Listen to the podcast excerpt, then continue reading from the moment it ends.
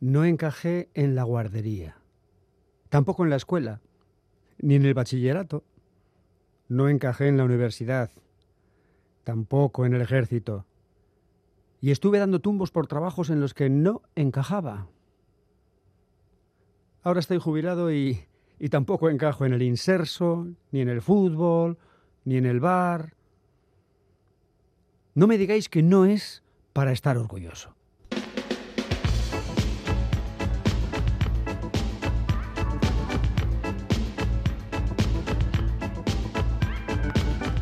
Pompas de papel.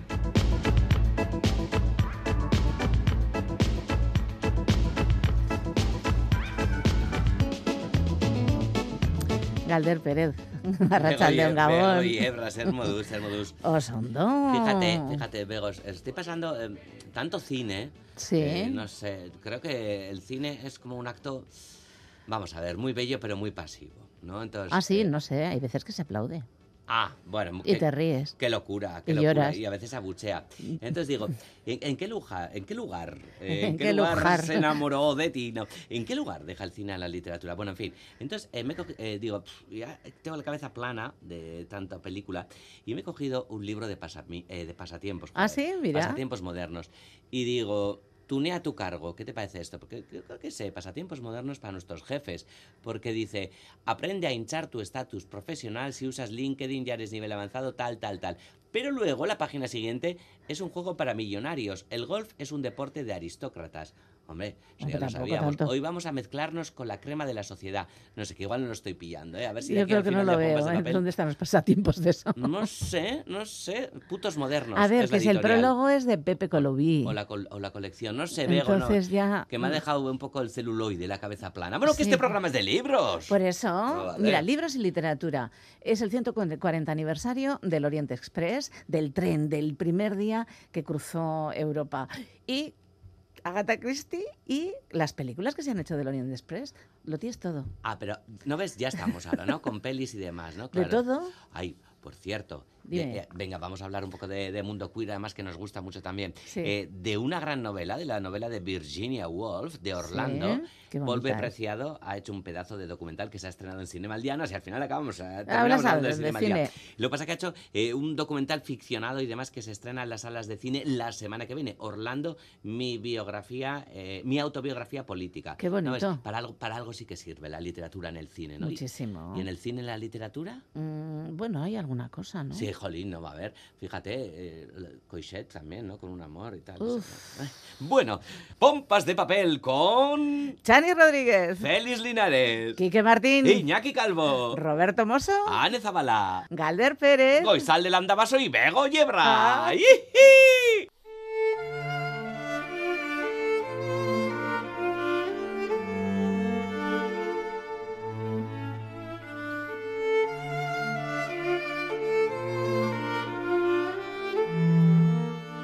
Los siete años, el miércoles era mi día favorito.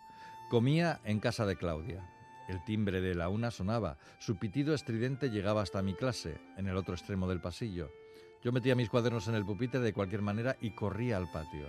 Allí esperaban mezclados madres, algunos padres, niñeras y ella en primera fila, vestida con un elegante traje de chaqueta azul oscuro o gris que le confeccionaba una amiga modista, con su bolso y zapatos de salón a juego, con la mirada atenta y concentrada sobre el hormiguero de niñas hasta que me reconocía.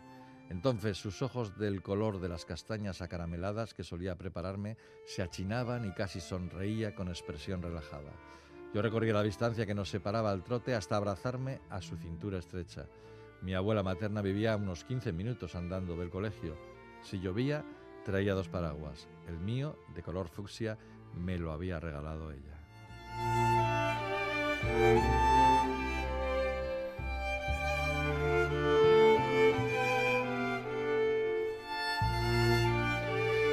Lo que acabáis de escuchar es el comienzo de una novela titulada Mientras fui suicida, que ha escrito Mirenchua Querreta y que ha publicado la editorial Tres Hermanas.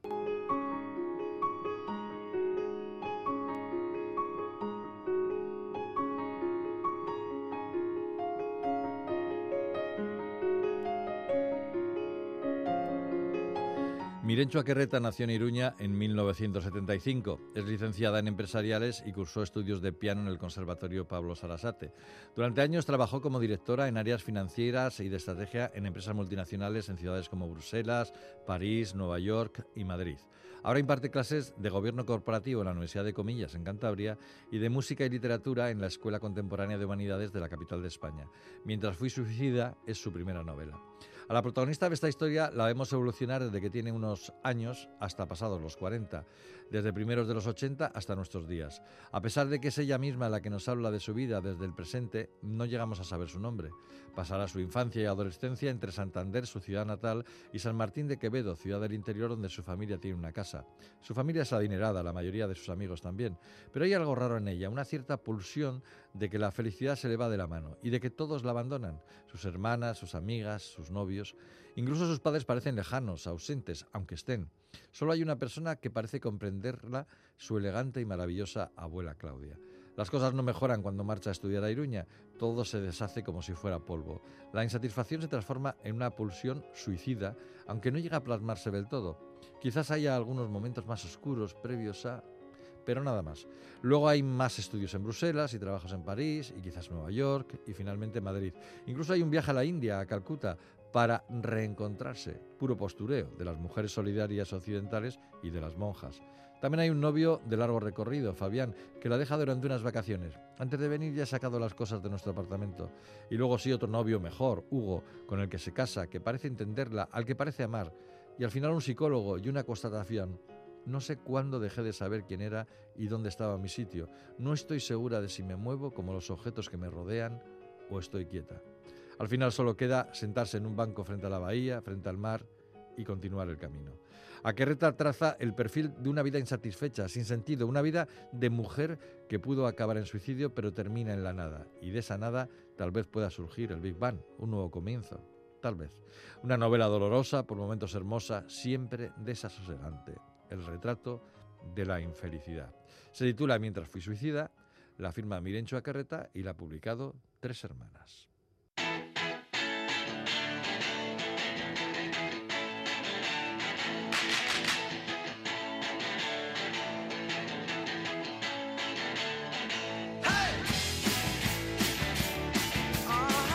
Y es el momento ya de que Chani Rodríguez nos traiga sus recomendaciones y reseñas. Eso que encuentra en las librerías mientras, bueno, yo creo que habita en las librerías, Chani Rodríguez. Chani, digamos. Hola, pues no, no habito, pero casi que por desgracia, porque son unos lugares que me encantan. Me acuerdo de la pandemia cuando estaban cerradas, que qué sensación tan tan inhóspita. Vamos con el primer libro. ¿Cuál es tu primera propuesta? Pues un libro muy esperado, eh, Plegaria para pirómanos, es el nuevo libro de Loitizón que ha publicado en Páginas de Espuma Digo esperado porque hacía 10 años ya que Eloy Tizón no publicaba un nuevo libro de relatos y mm, también lo digo porque está considerado un maestro del género, del género del relato breve, admirado por, mm, por muchísimos escritores y escritoras y yo creo que ya también se puede decir que tiene cierta influencia, ¿no? incluso en las nuevas generaciones.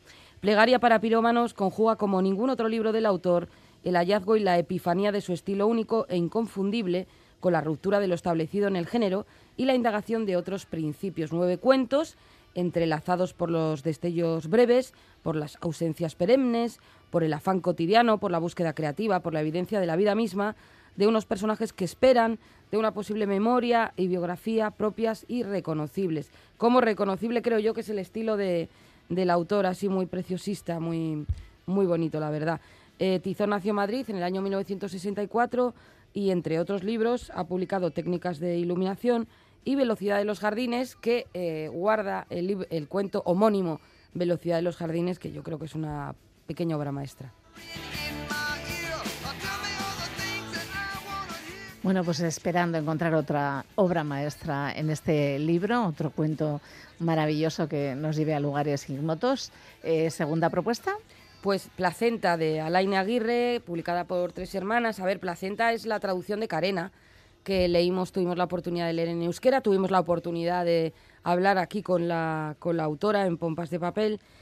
Y bueno, para quienes no lo leyeran en su momento, no tengan noticia de lo que hablaba ¿no? aquel, aquel libro, comentaré que pone sobre la palestra diversos aspectos ocultos de la no maternidad, el deseo insatisfecho de ser madre, los meandros de las técnicas de reproducción asistida, con sus costos y sus daños colaterales, las grietas que provoca en una pareja, las dificultades de ser madre sola, los sinsabores del parto no respetuoso y la violencia obstétrica, el duelo gestacional del aborto no deseado, un duelo no legitimado socialmente. Este punto me, me no sé, me interesó especialmente, me hizo reflexionar cuando leí el libro.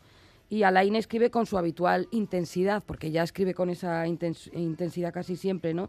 Pues de este tema también tan duro, que yo creo que para ella habrá sido también duro, también en este tema, hmm, pues también lo plasma, ¿eh? Con, con esa intensidad y sin renunciar a cierta idea de belleza formal, ¿no? Que también es importante. Sin renunciar a la literatura, claro. Eso es.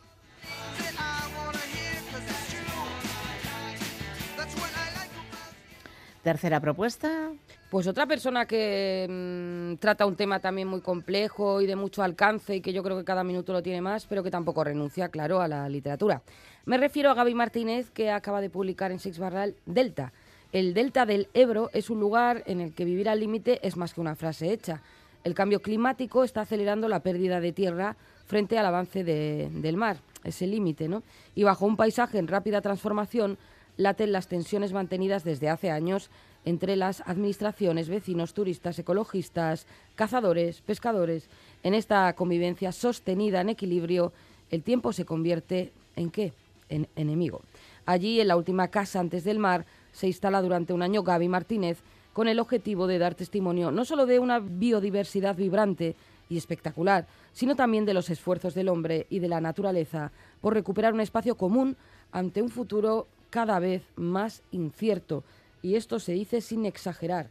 Eh, Gaby Martínez no es la primera vez que se adentra en, este tipo de literatura, como denominan algunas personas, porque ya escribió un cambio de verdad, en el que también cambiaba de vida y se iba al monte. Bueno, pues esto está, este libro eh, a medio camino entre la mejor ficción, el gran reportaje periodístico. O sea, yo creo que tiene que ser eh, realmente edificante leerlo y también aportará mucha información y nos hará también reflexionar, como a mí me hizo reflexionar el libro de Aguirre.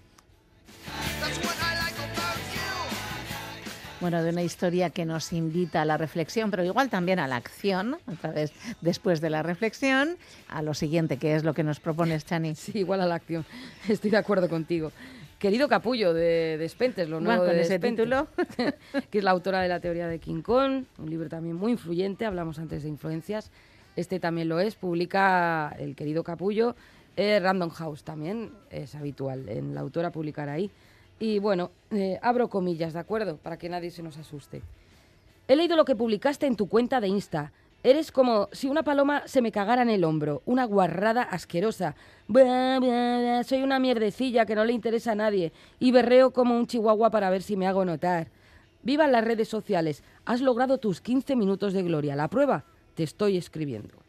Rebeca, una actriz en la cincuentena con una carrera en declive, responde con estas duras palabras a Oscar, un novelista cuarentón que acaba de insultarla en redes sociales. Al darse cuenta de que ya se conocían, nace entre ellos una correspondencia a la que irán deponiendo las armas. Ambos recordarán el pasado y su afición por las drogas hasta que Oscar es acusado de acoso sexual por su antigua responsable de prensa. Es una novela de rabia y consuelo, nos dicen, querido Capullo, es un incisivo análisis de nuestra sociedad a través del punto de vista de un hombre cancelado, entendemos que por aquella denuncia, una actriz olvidada y una joven acusadora en un relato que demuestra que la amistad puede hacer frente a cualquier debilidad humana.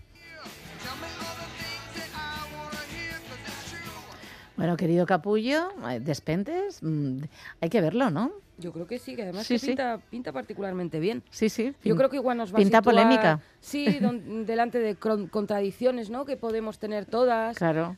Yo creo que... Sí, sí, puede estar interesante. ¿Y la última propuesta? La última, pues que yo no sé, casi tan punky como Despentes o más, ¿eh? Larga vida al trash, editado por Javier Parra, escrito por varios autores, publicado por Dos Bigotes. Con el paso de los años, John Waters se ha convertido en una de las figuras de referencia no solo del cine underground estadounidense, sino de la cultura pop en general.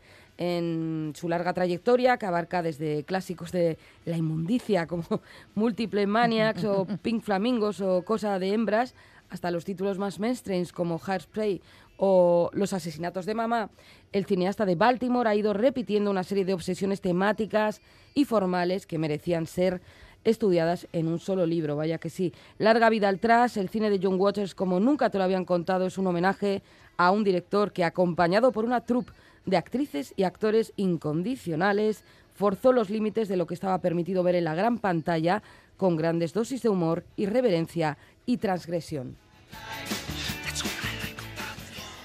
Últimamente no vemos demasiado cine de Waters en televisión. Yo creo que por algo será, ¿no, Chani? Pues, pues eh, sí, es, eh, quizá no estemos en este, en ese momento, ¿no? En el que estaba Waters cuando creaba o... Sí, pero o bueno, en los, en los 90 sí se veían, ¿no? Y en los 2000, a principios, también se veían todavía pelis de... Bueno, es cultura pop. Mm, cultura pop, hemos tenido de todo. Cultura pop, punk, eh, clásicos. Vamos, eh, hacemos repaso. Vamos, Y empezamos con Plegaria para pirómanos, que es nuestro clásico, ¿no? ya casi, casi, sí, instantáneo. De Loy Tizón, eh, publicado por Páginas de Espuma. Tras 10 años de espera, vuelve Tizón. Placenta. de Alaine Aguirre, es la traducción de Carena, eh, la publica la traducción Tres Hermanas, pues un viaje a través del cuerpo de la mujer.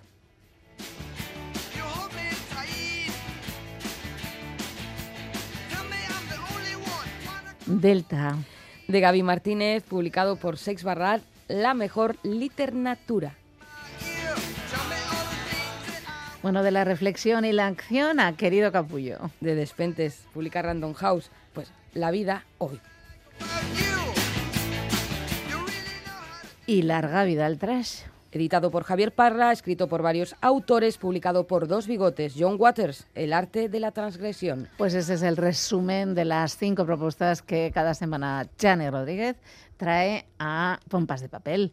Feliz semana, Chani. Pues igualmente, Bego.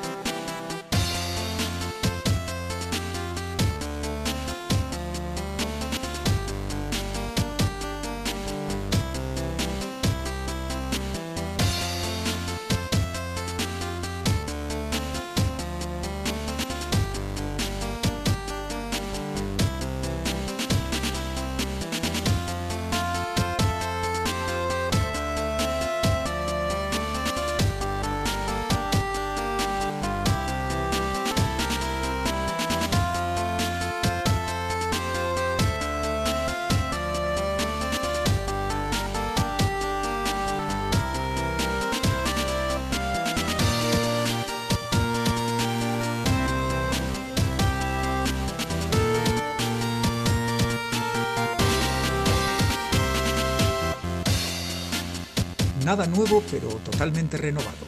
El que ha logrado esta cuadratura del círculo es el autor belga Joris Mertens, guionista y dibujante de Limpieza en seco, una novela gráfica triste y divertida, oscura y luminosa, un relato costumbrista que termina siendo un thriller y que se cierra con un espléndido final.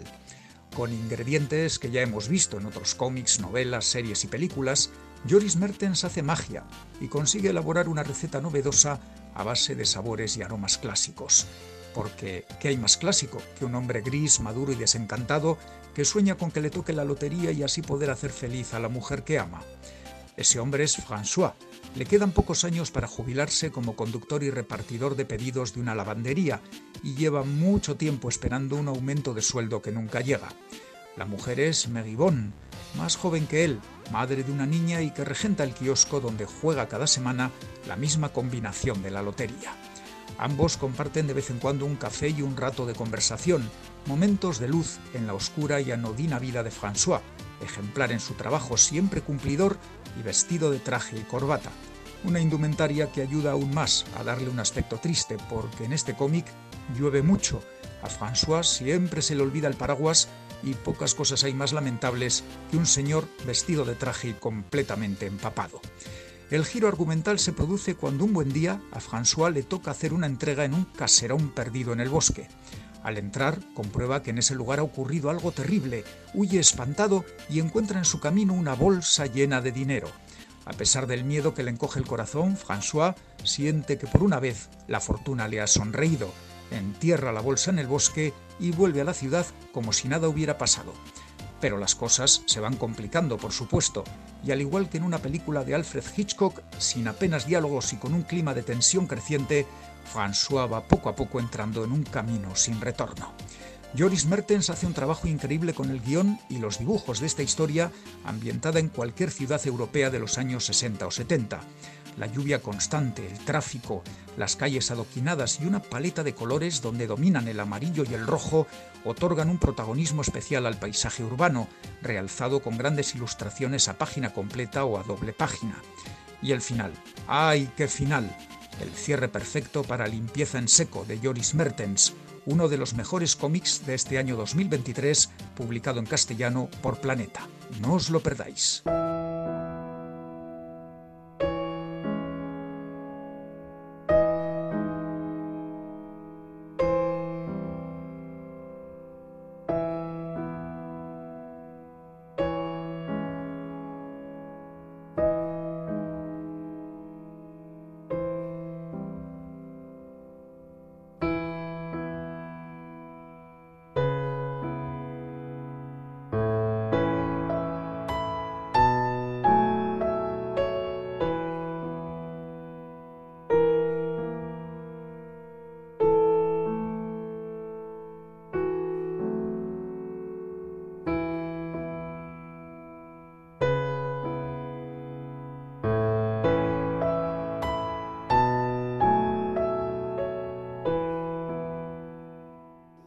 Inteligente, uno construye un punto de vista que es auténtico. Uno pone la tripa en una lengua que demuestra que ha leído, con juicio, a su tradición. Uno vive también. Uno trata de estar al tanto de los discursos artísticos y no alcanza a abarcar ni una punta, ni un grano de toda esa desmesura. Uno ve jóvenes muy adelantados, hablan tres idiomas, estudian dos carreras. Uno no va a transformar nada, uno es un ser humano. Uno no puede vivir preocupado. Lo que es, es en la medida de uno. Si uno tiene un par de amigos que lo escuchan, ya es bastante. A algunos les va a decir alguna cosa y a otros nada. Uno batalla por tener una idea, es la lucha de uno. Uno es su idea y lo que su cuerpo alcanza a darle. Uno es la medida de su cuerpo.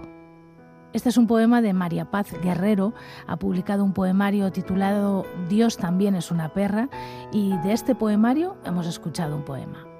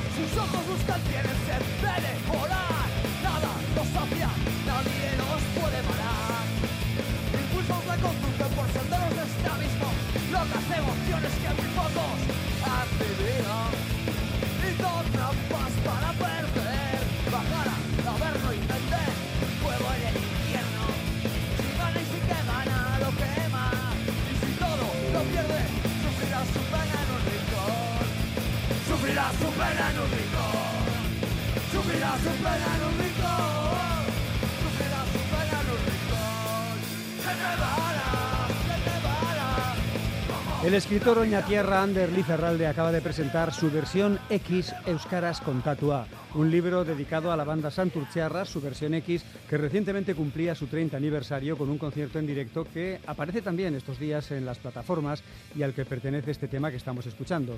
Su versión X contado en Euskara nos cuenta la andadura de este grupo punk rocker de la margen izquierda heredero ideológico de Escorbuto, con los que algunos de sus miembros además compartieron barrio y vivencias cuando eran muy jóvenes.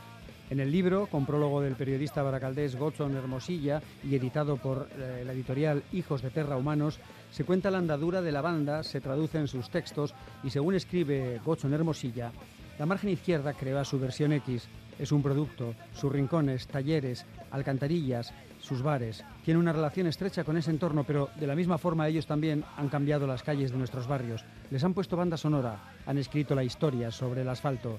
No puede entenderse el relato del rock and roll de la margen izquierda sin tener en cuenta a su versión X.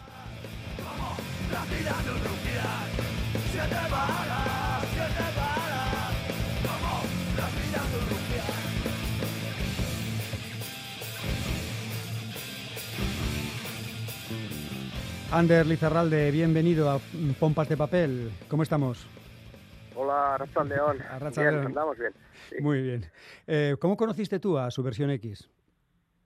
Pues a mí justo en la época cuando andaba en el Gasteche, pues aquí se empezó a escuchar bastante grupos de la época de los años 80 y también entre ellos estaba, aunque ellos fueran de los años 90, su versión X ya llegó. También algunos tenían amistad y así los conocí. Se podría decir que aparte de haber este escrito, haber escrito este libro, tú eres un fan, eres un seguidor. Sí, los he seguido, además los he seguido durante años. Yo me acuerdo el año 2005 que cuatro oñatiaras fuimos eh, hasta Santurci y estuvimos con Javi, ahí le hicimos una entrevista y pues desde esa época yo he seguido todos los discos y me he dado cuenta que algunos otros no. Y a mí me sorprendía eso porque de disco en disco había canciones que para mí eran muy buenas. Han mantenido muy bien el nivel. Y hasta hoy, sí. Eh, un libro en euskera sobre su versión X es una cosa que puede llamar la atención porque ellos no han cantado nunca en euskera. ¿Qué te llevó a hacer este libro? ¿Crees que había algún hueco que había que llenar? No, no había intencionalidad, porque yo me gustaban sus letras y ya tenía una intuición de que eran medio poetas, porque un grupo punk eh, puede hacer una letra que suena muy con mucha fuerza, pero luego la escribes en el papel y no se sostiene, ¿no? Y yo hice el experimento de ponerlo en el... me di cuenta que había mucha poesía. Entonces, eh, empecé a hacer un ejercicio de traducción, a ver cómo sonaba en euskera y me gustaba y tiré para adelante. Eh, fue, fue bastante casual, no estaba meditado ni nada. Eh, ¿Tú tenías otros, otros eh, libros escritos con anterioridad?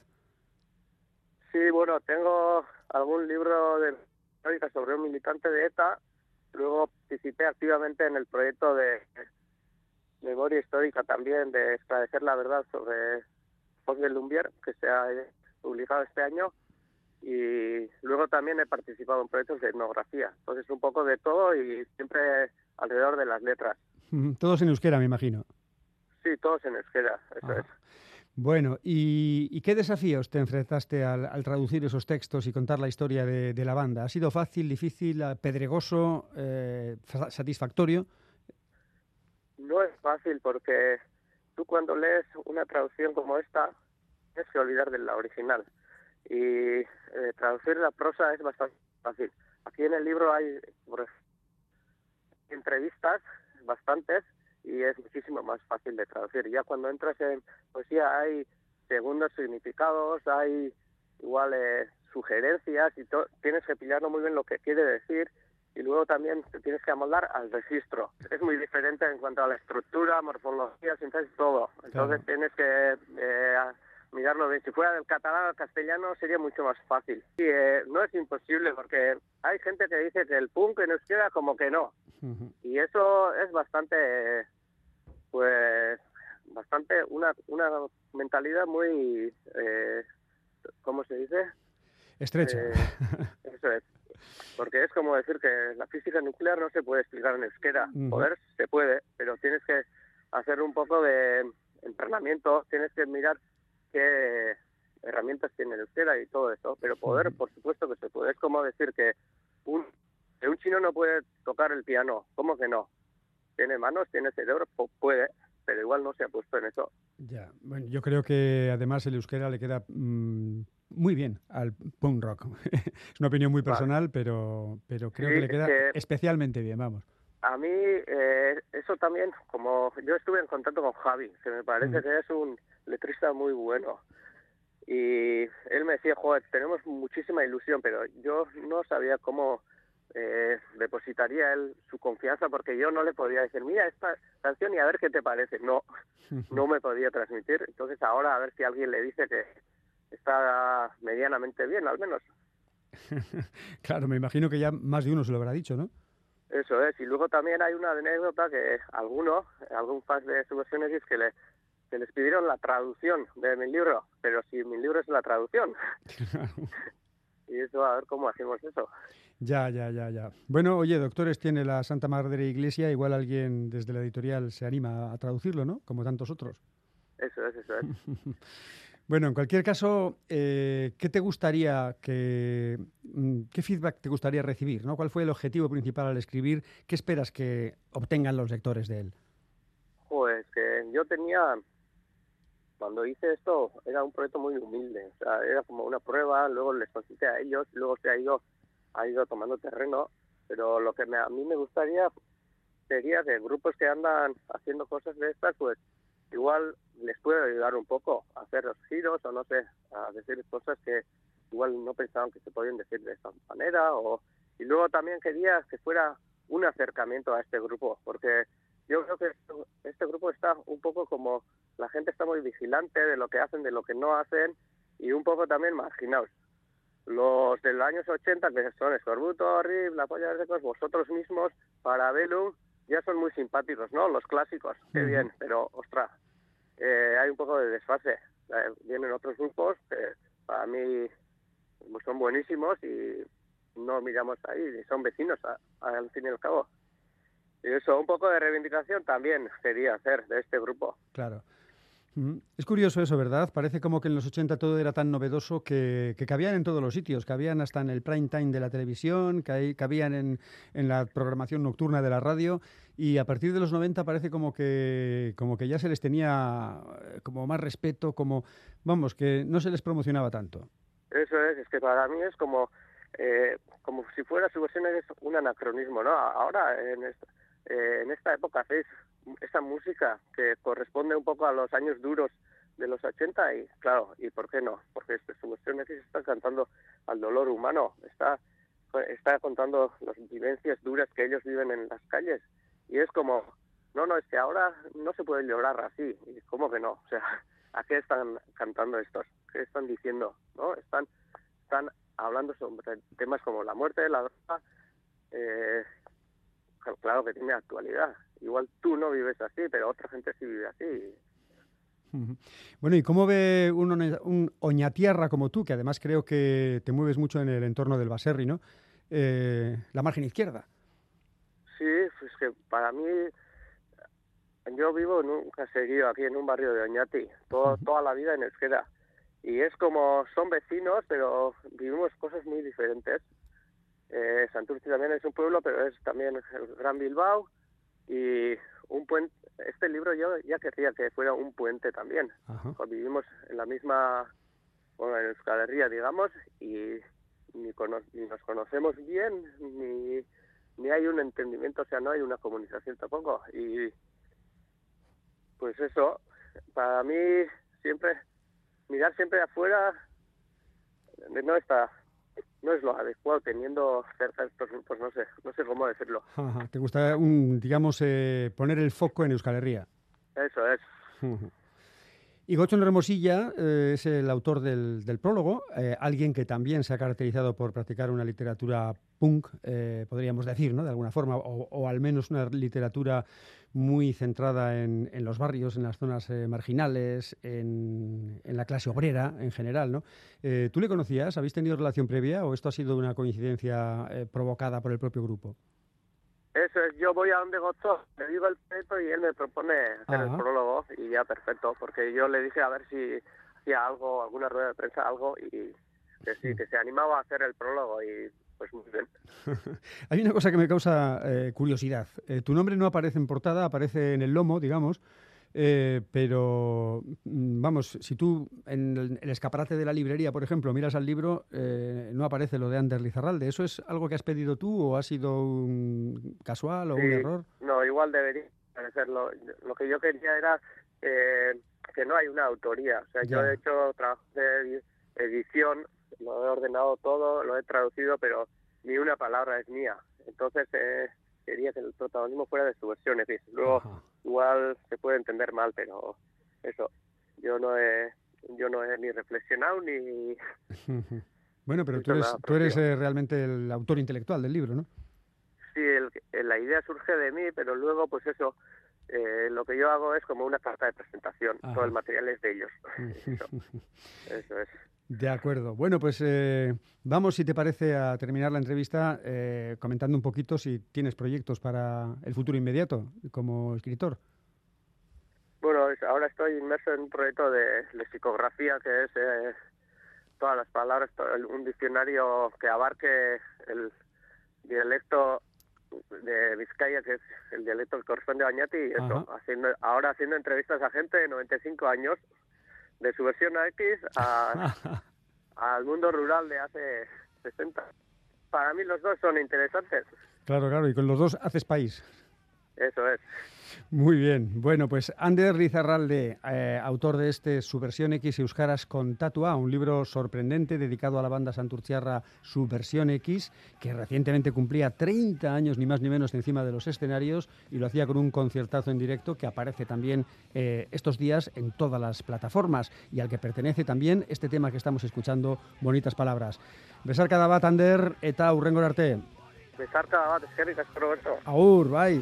Agur, bai.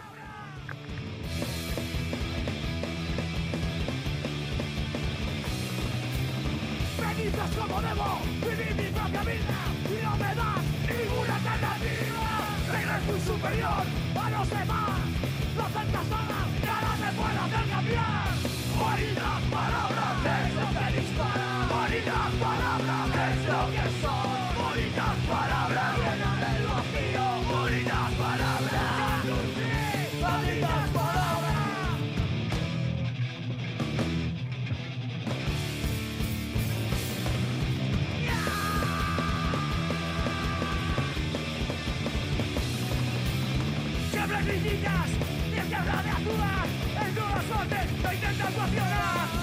Nunca entendido esa absurda moral Destruye tu cerebro y eres uno más Bonitas palabras es lo que dispara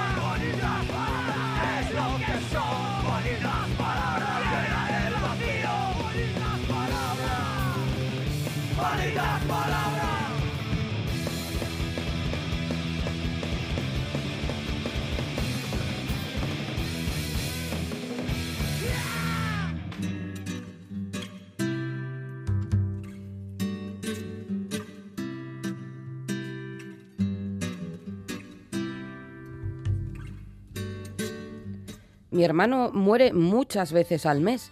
Es mi madre quien me llama para avisarme de su fallecimiento. Tu hermano no me contesta el teléfono, dice en un susurro. Para ella, el teléfono certifica nuestra presencia en la Tierra. En caso de falta de respuesta, no hay más explicaciones que el cese de la actividad vital. Cuando me llama para decirme que mi hermano ya no está con nosotros, no pretende que la tranquilice. Lo que quiere es más bien que participe en el duelo. Padecer juntas es su forma de felicidad. Mal de muchos, consuelo total. Así comienza la novela Nada es verdad, escrita por Verónica Raimo, traducida por Carlos Jumpert y publicada por Libros del Asteroide.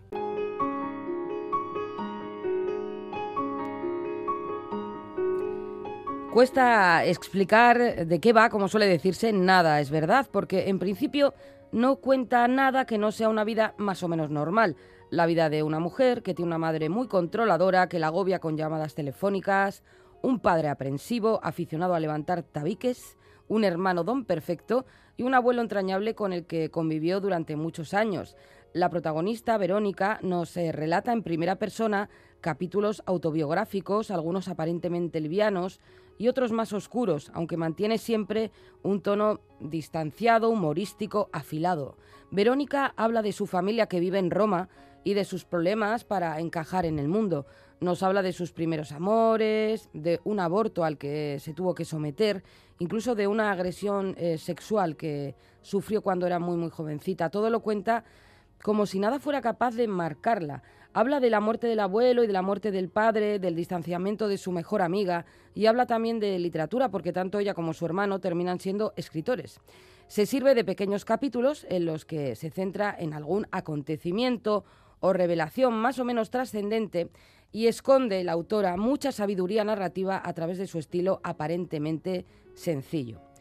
Cada vez que me he sentido encerrada dentro de un juego con reglas, no me he esforzado por escapar, sino por contaminar el raciocinio de la habitación y de las reglas.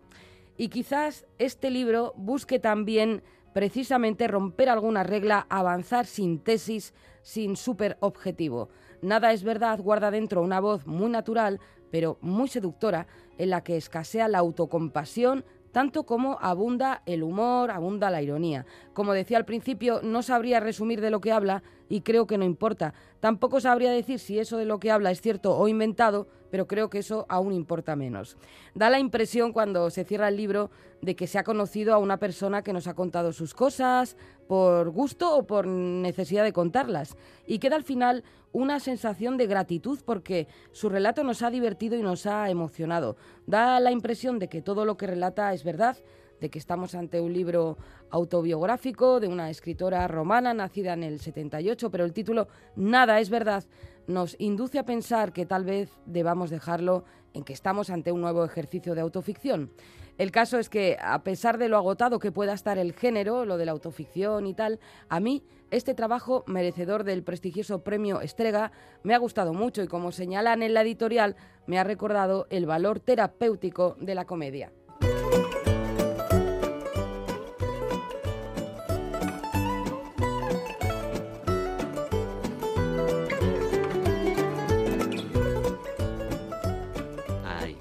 Ahí. que no siente ¿Tienes algo? No, sien- no, quiero decir, no siente responsabilidad cuando, cuando suena esta sintonía. Pues yo ninguna. Ah, ¿no? Yo, sabes que soy una irresponsable y una insustancial. Ya, entonces- bueno, claro. Yo, yo sí que sentiría, porque claro, lo pones complicado. La verdad es que, fíjate, te voy a decir, eh, eh, ya era hora, ¿no? De que trajeras este libro también.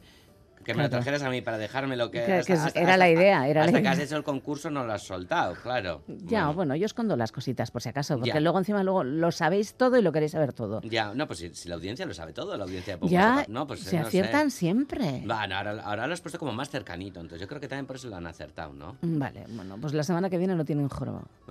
Fíjate, ¿eh? lo que, me encanta este titular del autor, lo que dice. A ver. La semana que le tengo- Bueno, ahora, ser, ser una marica mala.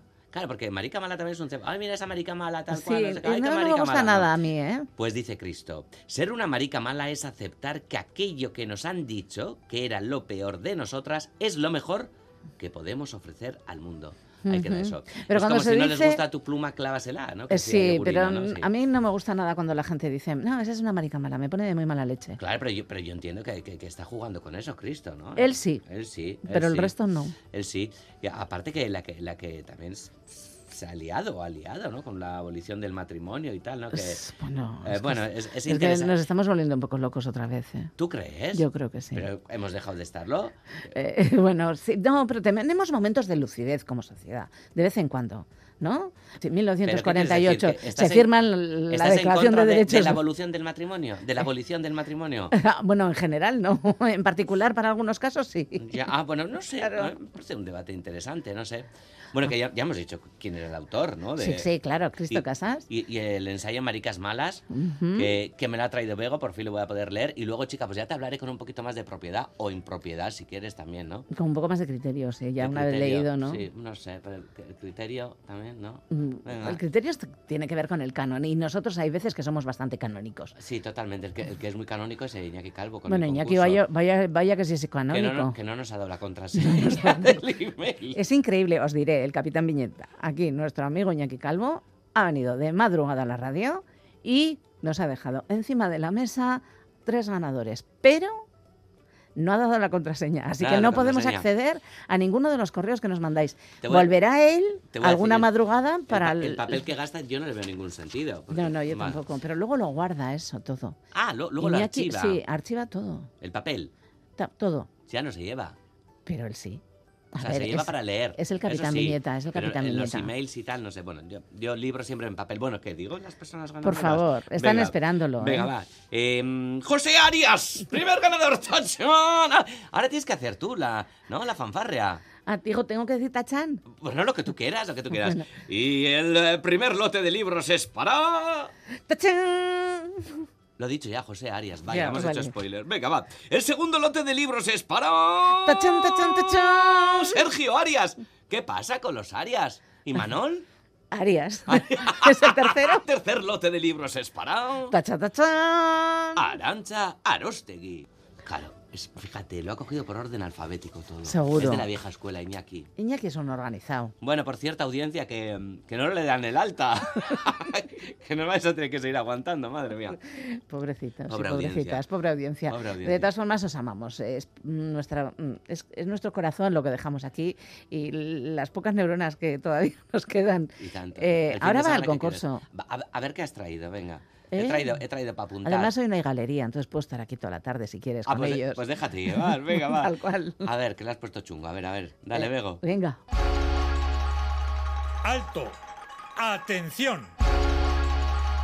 Se buscan personas que leen, personas sin aleccionar, librepensadoras. Se buscan pomperos y pomperas. Porque aquí y ahora se regalan libros. Un libro, tres pistas, muchos regalos.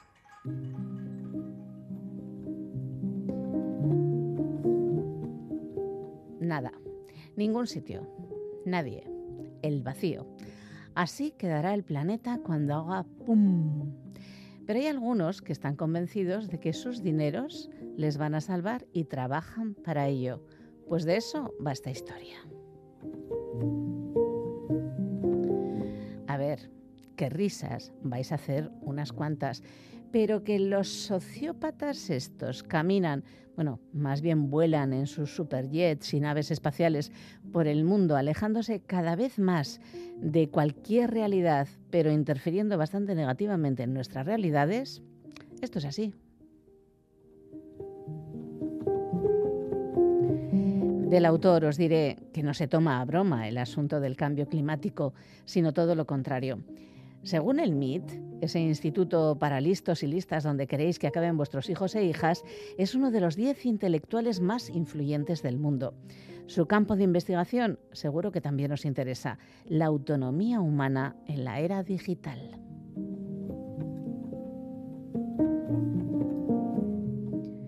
Cierto día me invitaron a acudir a un complejo turístico de superlujo para dar una conferencia ante lo que supuse serían un centenar o así de banqueros de inversión. Los honorarios eran con mucho los mayores que me habían ofrecido nunca por dar una charla, alrededor de una tercera parte de mi salario anual como profesor de una universidad pública. Y todo por ofrecer unas cuantas ideas sobre el futuro de la tecnología. Como humanista que escribe sobre el impacto de la tecnología digital en nuestras vidas, a menudo me confunden con un futurólogo. Pero nunca me ha gustado mucho hablar del futuro, y menos aún para los ricos. A los asistentes rara vez les interesa saber cómo funcionan esas tecnologías o conocer su impacto en la sociedad, más allá de la disyuntiva de si invertir o no en ellas. Pero el dinero habla, y yo también, así que acepté el bolo. Suerte pueblo.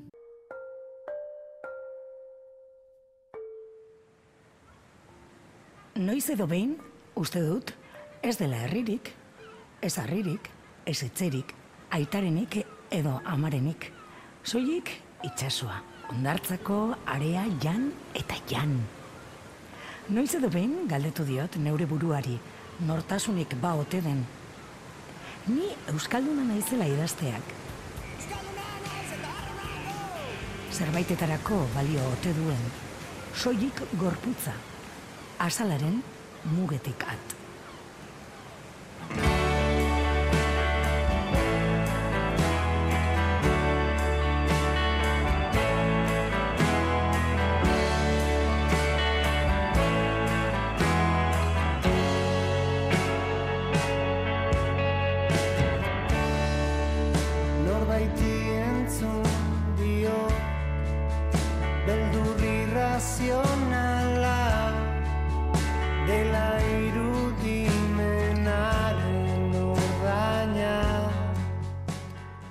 Escuchar siempre a Mariluz Esteban, ¿eh? Sí. Con este poema Aragisco eh, Reformac que nos ha traído Ane Zabala. Y con lo bonito que lo dice Anne, Sí. pues la verdad es que gana un poquito. A ver, bueno, bueno, a ver, Mariluchi siempre gana, te voy a decir. pero- Bueno, ganar, ganar, ganar, perder esta competitividad. no. Simplemente que le añade algo. Le añade, sí. Oye, ahora que escuchamos aquí la voz de John Basaguren en Pasadena, Sí. que se han despedido, bueno, aquí está con Isaac y Gardena, pero bueno, ¿cuántos proyectos artísticos que vienen, Iván? Ya, bueno, eso pasa mucho, ¿no? En, to- en todo, todo, casi. en todo. casi. Sí. Bueno, los grupos de teatro son más sólidos, ¿no? ¿Tú crees? Sí, yo creo No que sé. sí. ¿Por qué me has mirado a mí? ¿Porque me ves cara Por- viejo? no, porque te veo cara a teatro. vale. Oye, no, que, que el libro, fíjate qué cosas, qué cosas tan chulas eh, nos dice además, ¿eh? Pepe Colubi. La modernidad, es que te vas a quedar con esto luego, porque claro, Ya. pasatiempo, ah, qué tontería un pasatiempos. Ojo, cuidado, ¿eh? Que es eh, de putos modernos, te quiero decir. La colección. La modernidad es correr estresado para llegar a tu clase de mindfulness, correcto. Buscar vuelos baratos desde un móvil muy caro, correcto. Debatir los efectos de la gentrificación en la cola de un macro festival, súper correcto. O descubrir que comer orgánico, compartir ropa y moverse en bici es algo tan nuevo como tus abuelos. Toma ya, ¿cómo te quedas, compañera? Pues que razón tiene la criatura. Mm, La modernidad eres tú. La Bueno, yo no modernidad sé nada moderna. todas. Y quien esté libre de culpa, que tire el primer gin tonic. Prefiero un tequila. Y, y con eso nos vamos, Nos vamos, nos con un tequila. ¿Tú Venga. prefieres gin tonic? Pues un tequilita nomás. Venga. Los saludos de todo el equipo pompero formado por Félix Linares, Quique Martín, Chani Rodríguez, Roberto Mosso, Iñaki Calvo, Ane Zabala, Goizal del Andabaso Galder Pérez, y Bego Yebra. Onda. Agur.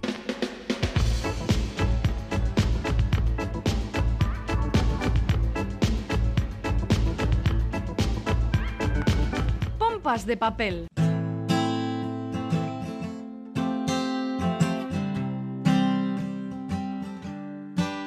If you're selling your soul, working all day, overtime hours for bullshit pay, well, nothing's gonna change if all you do is wish you could wake up and it not be true. Join a union. Fight for better pay, you better join a union, brother organized today, you'll see where the problem really lies when the union comes around. Rich men earning north of a million wanna keep the working folk down. Wanna keep the working folk down.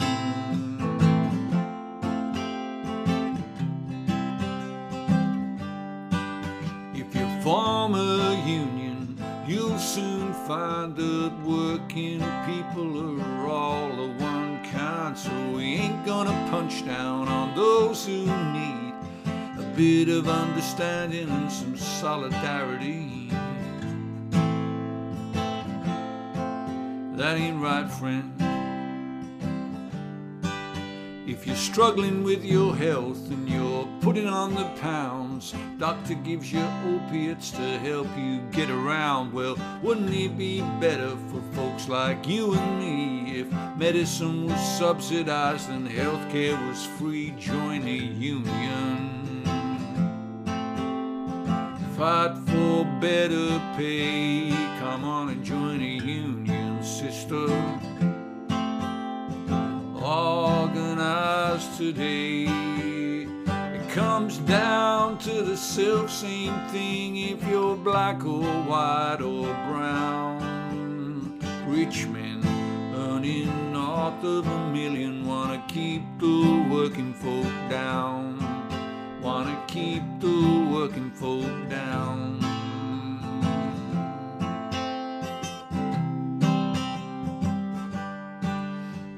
Know your culture wars are there to distract while libertarian billionaires avoid paying tax. You want to talk about bathrooms while the floodwaters rise. The forest is on fire and the wind burns our eyes. Ah!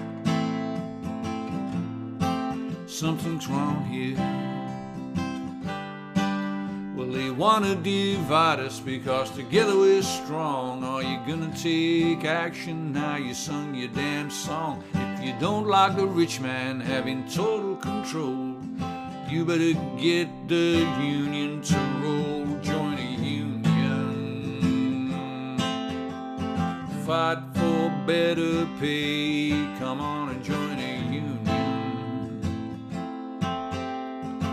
organized today. Don't matter if you live in the city or some little country town. Rich men earning north of a million. Rich men earning north of a million. I say rich men earning north of a million. Wanna keep the working folk down. Wanna keep the working